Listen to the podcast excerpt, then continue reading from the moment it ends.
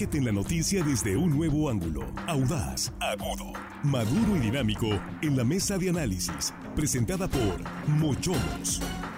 Somos diferentes. Comparte la alegría del sabor en Mochomos Culiacán. Nuestra cocina, bebidas y gran variedad de vinos de las principales vitivinícolas son de primera calidad. Para convivir o negociar, vive la experiencia Mochomos. Riqueza sonorense. Reserva al 6671-466622.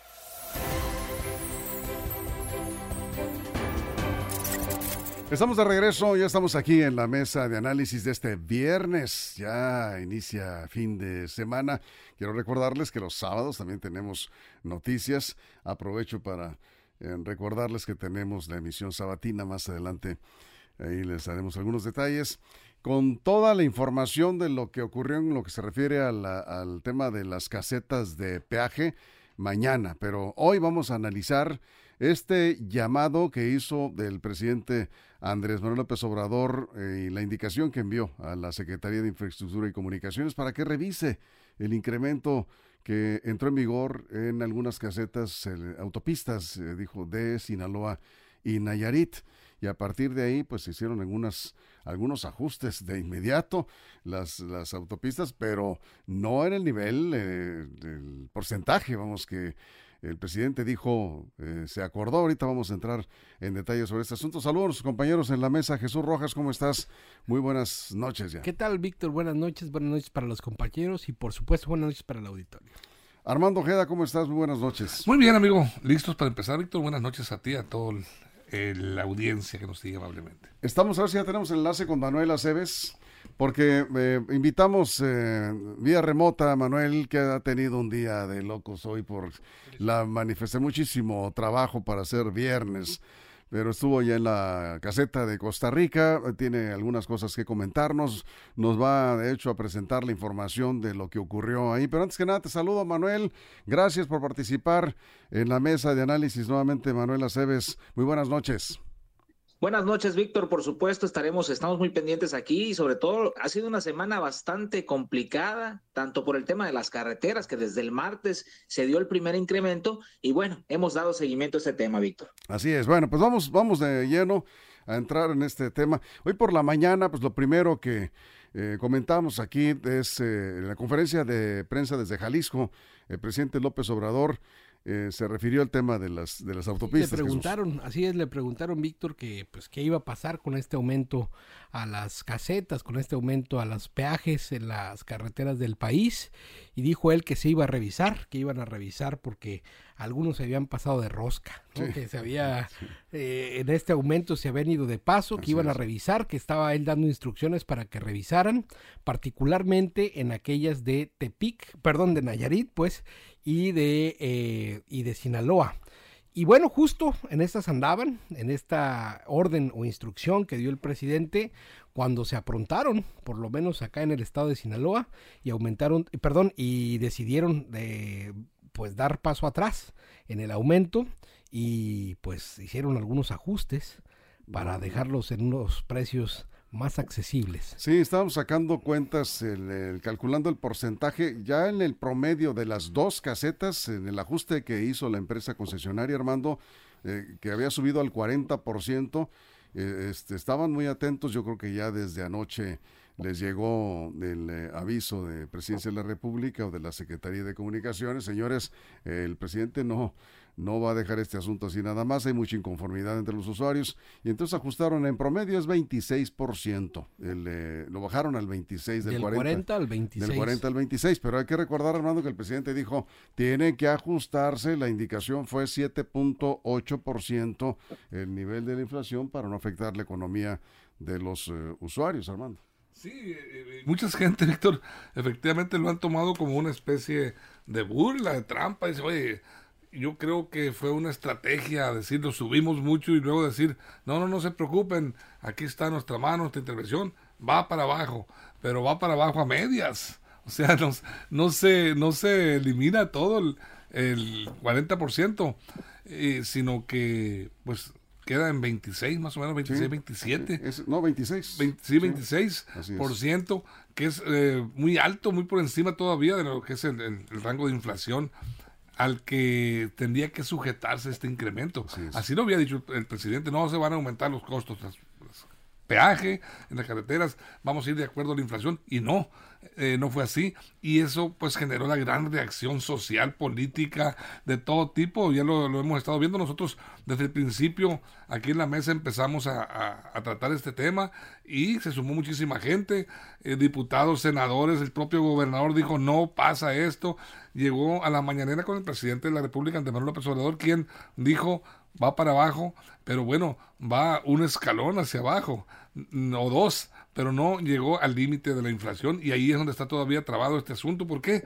Porque la gente exige, eh, exige la gente, eh, los usuarios, pues por lo menos en un estado óptimo para un incremento de esta naturaleza y no está así. Las condiciones de la carretera no son como para este incremento. No, sé si este Manuel... Eh, eh, estuvo Jesús eh, Verdugo también eh, ahí apoyando con la cámara. Pues, tenemos imágenes, a ver si podemos recuperar algunas imágenes del recorrido por la carretera mientras nos comentas qué fue lo que encontraste, Manuel, porque tú sí pagaste la caseta, no obstante que habían levantado la pluma para esta manifestación. Dijeron, pásenle, una manifestación de protesta y un grupo ahí aparentemente de transportistas.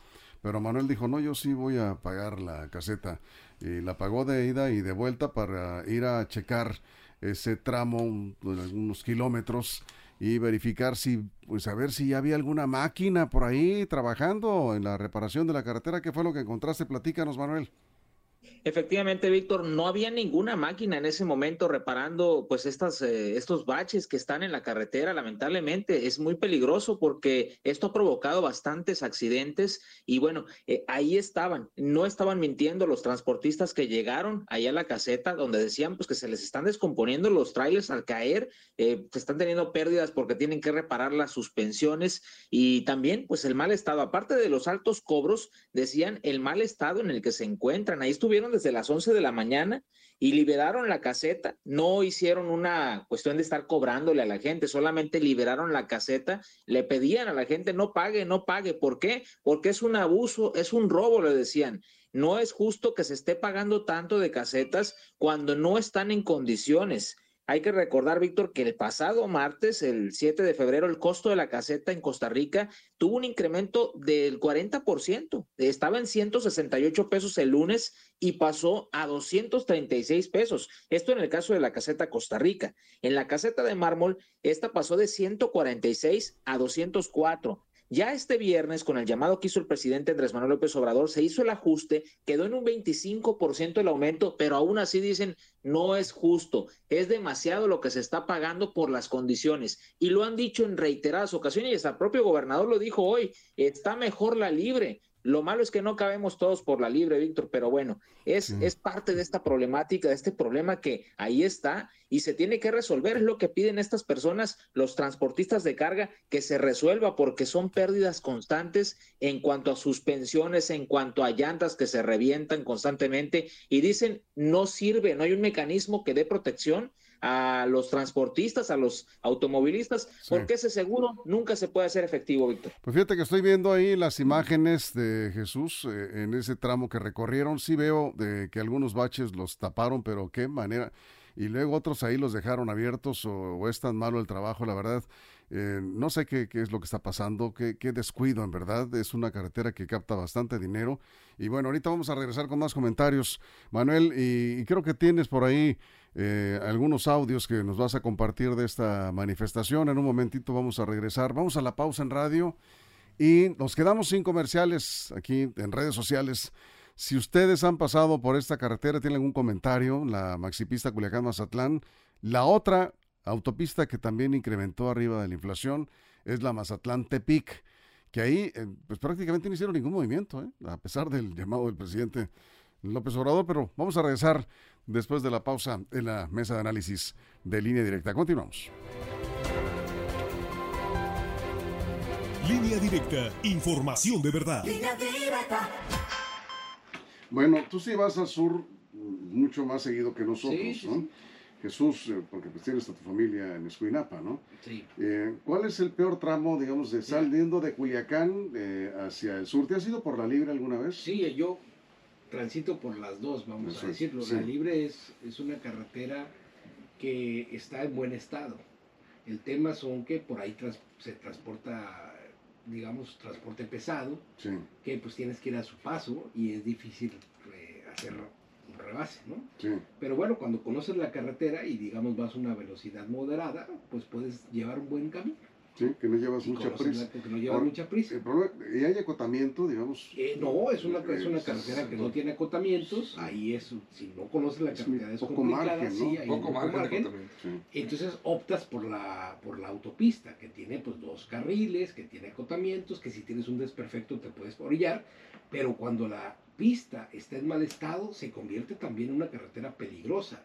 Y yo justo lo que decía es que en la última vez que la transité, que fue en diciembre, me tocó ver cómo un vehículo que venía circulando le tronó la llanta, Víctor, porque cayó en un, en, un bache. Leí tu columna, sí. iba adelantito. Iba adelante, sí, le tronó y se salió del camino. Por fortuna espero, no les haya pasado nada, pero se salió del camino.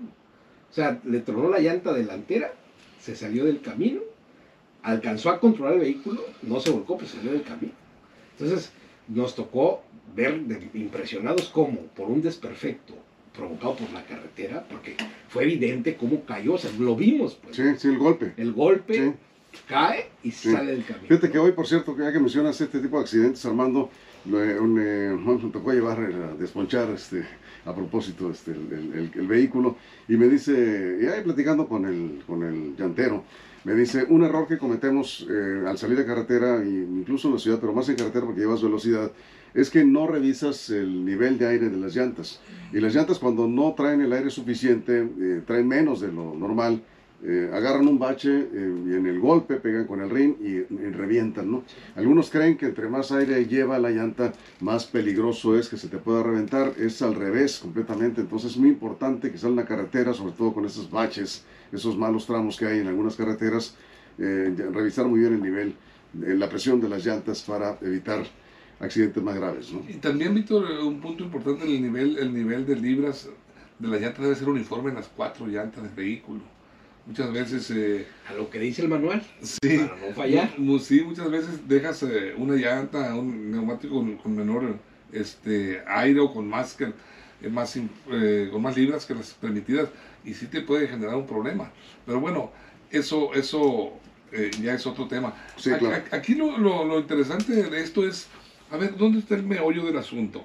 La concesión. Se concesionó a una empresa para qué? ¿Cuál es la responsabilidad de esa empresa? Que tenga una carretera en muy buen estado. Sí, se entregó. cobrando, ¿no? Exacto. Vas a, a, a usufructuar, ¿cómo se dice?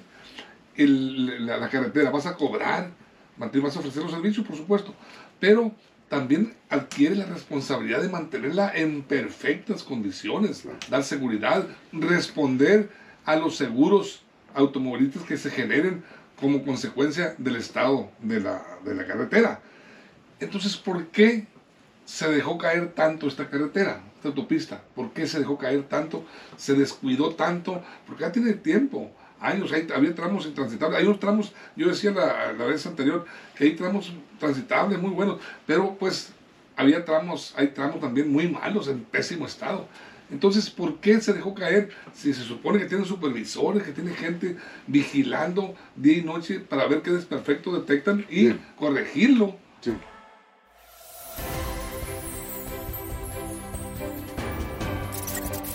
Bien, aquí estamos de regreso. Comentaba Armando de algo pues, importante. ¿Cuál es la razón de concesionar las eh, carreteras? Esta carretera, explicaba el presidente López Obrador, se entregó en concesión en el sexenio de, Carlos Salinas de Gortari. Bueno, ahí está la concesión. Los términos de la concesión los tendrá que revisar la Secretaría de Comunicaciones y aplicar, eh, ajustar el, el incremento a tal y como lo establece la norma. Y eh, decía Armando, el mantenimiento es obligación de estas empresas porque te están cobrando por, por una carretera, pues se supone que debe estar en buenas condiciones. Este, y no es así en, el caso de la Culiacán Mazatlán, la maxipista. Bien, Manuel, vamos eh, contigo. Estuviste por ahí. ¿Qué te dijeron los transportistas en lo que se refiere a esta inconformidad? Porque por ahí escuché que van a continuar con esta manifestación hasta que reparen la carretera. Sí, efectivamente, Víctor, fue lo que comentaron, que iban a estar haciendo manifestaciones de esta naturaleza, iban a continuar la de la caseta de Costa Rica, pero se van a extender, hasta ahorita no lo han hecho, es lo que sabemos, Víctor, pero se van a extender hacia otras casetas, este tipo de movimientos. Y es que esa es la inconformidad mayor, Víctor, el hecho de que los seguros no responden, de que prácticamente se paga, Diokis así lo establecieron, así lo dijeron ellos. Y bueno, vamos a escuchar uno de los testimonios, Víctor. Derivados del mal estado de la carretera, son muchos perjuicios a nuestros camiones. Hay un hoyo, hay hoyos que nos han reventado llantas, le hablamos al seguro y no lo cubre, no cubre el seguro, no es, es una falacia ese seguro que tiene la autopista, es mentira. O sea, no les sirve de nada. No sirve de nada el seguro y delante de ellos se lo digo. Es una falacia, es lo que comentan Víctor, y es que incluso hubo testimonios de personas que decían, una vez me quedé sin gasolina y pedí auxilio por parte hacia la caseta, me la cobraron, fue lo que dijeron. No es un auxilio que sea por parte del seguro que incluye el boletito. Aún así, hay que pagarla porque es parte precisamente de la seguridad que nos da el hecho de pagar nuestras casetas y es parte de cumplir con las obligaciones que tenemos, Víctor. Nosotros cuando pasamos pagamos tres casetas y es exagerado lo que puede costar recorrer tramos pequeños porque no fuimos muy lejos y sí salió bastante caro, Víctor. Sí, pues 400 pesos pagaste de vuelta nada más en un pequeño tramo, ¿no? Exactamente, Víctor, solamente fue un pequeño tramo y fueron 400 pesos. El propio gobernador lo ha expresado y tenemos también por ahí un video del gobernador, un audio del gobernador, donde dice es más eh, accesible circular por la libre, Víctor. A ver, ¿sí lo tenemos? y pues son las, las dos más eh, caras. Sí, sí. ¿Y el estado en que se encuentra, que es lo que más se ha malas, malas mucho mejor la, lo que pasa es que no cabe la gente, si no le decimos al boicote que no vengan, no vengan por acá, pero no caben los carros en la libre, ¿no? Pero la libre está muy bien. Sería una opción si no se va. Sí, sería una opción, sería una opción, pero, pero se tiene que arreglar. Ya lo tiene en su mano el presidente, si no, no lo dice. Bueno, es lo que muy bien. Sí. Eso es Jesús, ¿cómo ves? Fíjate, yo no soy gustoso de la anarquía, Víctor. Yo creo que sí hay que pagar, tenemos que pagar, nada más que una cosa. Tenemos que exigir la reparación. ¿Por qué? porque eh, a mí sí me ha cubierto el seguro de la caseta un daño y por supuesto que tienes que pagar tu gasolina. La gasolina de ningún momento dice que si te quedas sin gasolina te tienen que regalar la gasolina, no, la gasolina se paga. es un servicio, es un servicio que te prestan para poder llegar a una gasolinera y uno paga a precio incluso de gasolinera, la gasolina que te prestan para que puedas llegar a la próxima gasolinera. Tampoco te van a regalar gasolina, ¿no? Uno es responsabilidad de un conductor poner la gasolina a su vehículo. Al señor transportista pues hay que tener cuidado y siendo un conductor experimentado lo debe de saber. Pero bueno, lo que sí creo, y ahí sí le doy toda la razón, es que esos baches provocan accidentes que mira, deja tú la llanta, deja tú el rin. Eso se repara, claro, con pesar, claro, con dolor. Claro que a veces hay que sacar hasta fiadas las llantas, Víctor, porque no son cosas baratas. Así es. ¿No? Pero la vida, Víctor, ¿cómo se repara? Esa no, se repara. Un accidente que te deje en minusvalía, ¿cómo lo reparas? Eso no. Esas son cosas, son riesgosas y eso es lo que se tiene que ver. Eso es lo que se tiene que exigir. Pero si no pagas la caseta, no vas a tener un seguro y los seguros sí responden. Así es. Los daños y esos son importantes. Ahora, ¿qué tenemos que exigir? Que se repare de inmediato porque no podemos estar en las anarquías tampoco. Eso es. Manuel, eh, vamos contigo, perdón, Armando primero. aquí el reclamo de la gente ya no es, fíjate, que se respete el el porcentaje de la inflación. No, sí, también. Eh, están pidiendo más que nada, están pidiendo que, le reparen, que, que le reparen la carretera, que la dejen en buen estado. Y es el reclamo más justo que puede haber. Eh, el concesionario está obligado y se, se comprometió al momento de adquirir esa concesión, de comprar y concursar esa y ganarla, eh, a mantener en excelente estado esta carretera, porque es, es alto el cobro de los peajes. Y en estos momentos, imagínate, Víctor, cuando estamos en, en, vísperas del carnaval, a Mazatán le afecta desde, desde el sur, desde, desde Nayarit, que viene mucha gente al carnaval por carretera, desde todo lo que es Sinaloa. Entonces, en estos momentos le pegan un golpe duro a la economía de todo el turismo, toda la gente que va pues a, a, enriquecer esas fiestas con su presencia. Pero aquí, aquí... 30 segundos. 30, en 30 segundos rápidamente diría yo, ¿e, ¿es, es, es revocable esta concesión? Yo creo que sí, Víctor, sí es revocable eh, juristas y especialistas, especialistas porque hay, hay una cláusula del 34 de la concesión que dice que en su artículo 17 que eh, Caminos y Puentes de Autotransporte Federal dice que causa de revocación de la concesión es reincidir en aplicación de tarifas por encima de lo autorizado. Y lo autorizado es eh, hasta este momento el 7.8%. Bien, Manuel, cerramos 30, 40 segundos. Claro que sí, Víctor. Más allá de revocar la concesión, sí es importante que se inicie un diálogo entre autoridades y sobre todo que la información fluya de manera clara, porque no se avisó por parte de los concesionarios que el aumento iba a ser de esa magnitud y tampoco se justificó. Sí había un anuncio por parte del presidente Andrés Manuel López Obrador de que el 7 se iba a hacer una actualización, pero no se justificó y eso fue lo que más molestia causó, Víctor. Es, importante establecer un diálogo y establecer una comunicación fluida, Víctor. Jesús, cerramos. Somos usuarios entendidos y razonables. Sabemos que no se va a reparar de una, sabemos que se repara por tramos, esperemos que vayan poco a poco, pero que al final sea constante. Y la otra, sabemos que hay incremento porque todo aumenta, nada más que sea también un aumento pues digamos, acorde a la inflación y no de una que te suban el 40% cuando no hacen ni siquiera un cachito de intento por reparar lo que evidentemente está mal. Así es.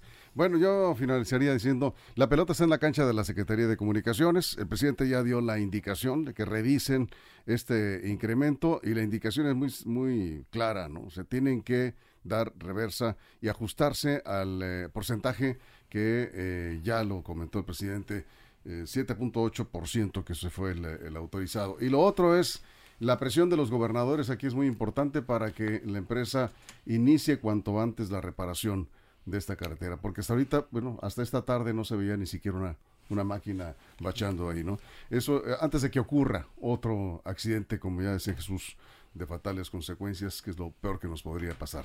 Hasta aquí le dejamos por tiempo. Muchas gracias, Jesús. Buenas gracias, noches. Fin de semana. Gracias, fin de semana. gracias, Manuel. Gracias. Buenas noches. Buenas noches y gracias a todo el equipo, toda la producción en todo el estado, todo el equipo de reporteras y reporteros. Recuerden que si algo sucede en las próximas horas, en línea directa portal en nuestras redes sociales y mañana, sí, la emisión sabatina de línea directa con Axel Avendaño y Carola Rojo, con toda la información y las secciones especiales que se tienen preparadas para este fin de semana. Gracias, pásela bien.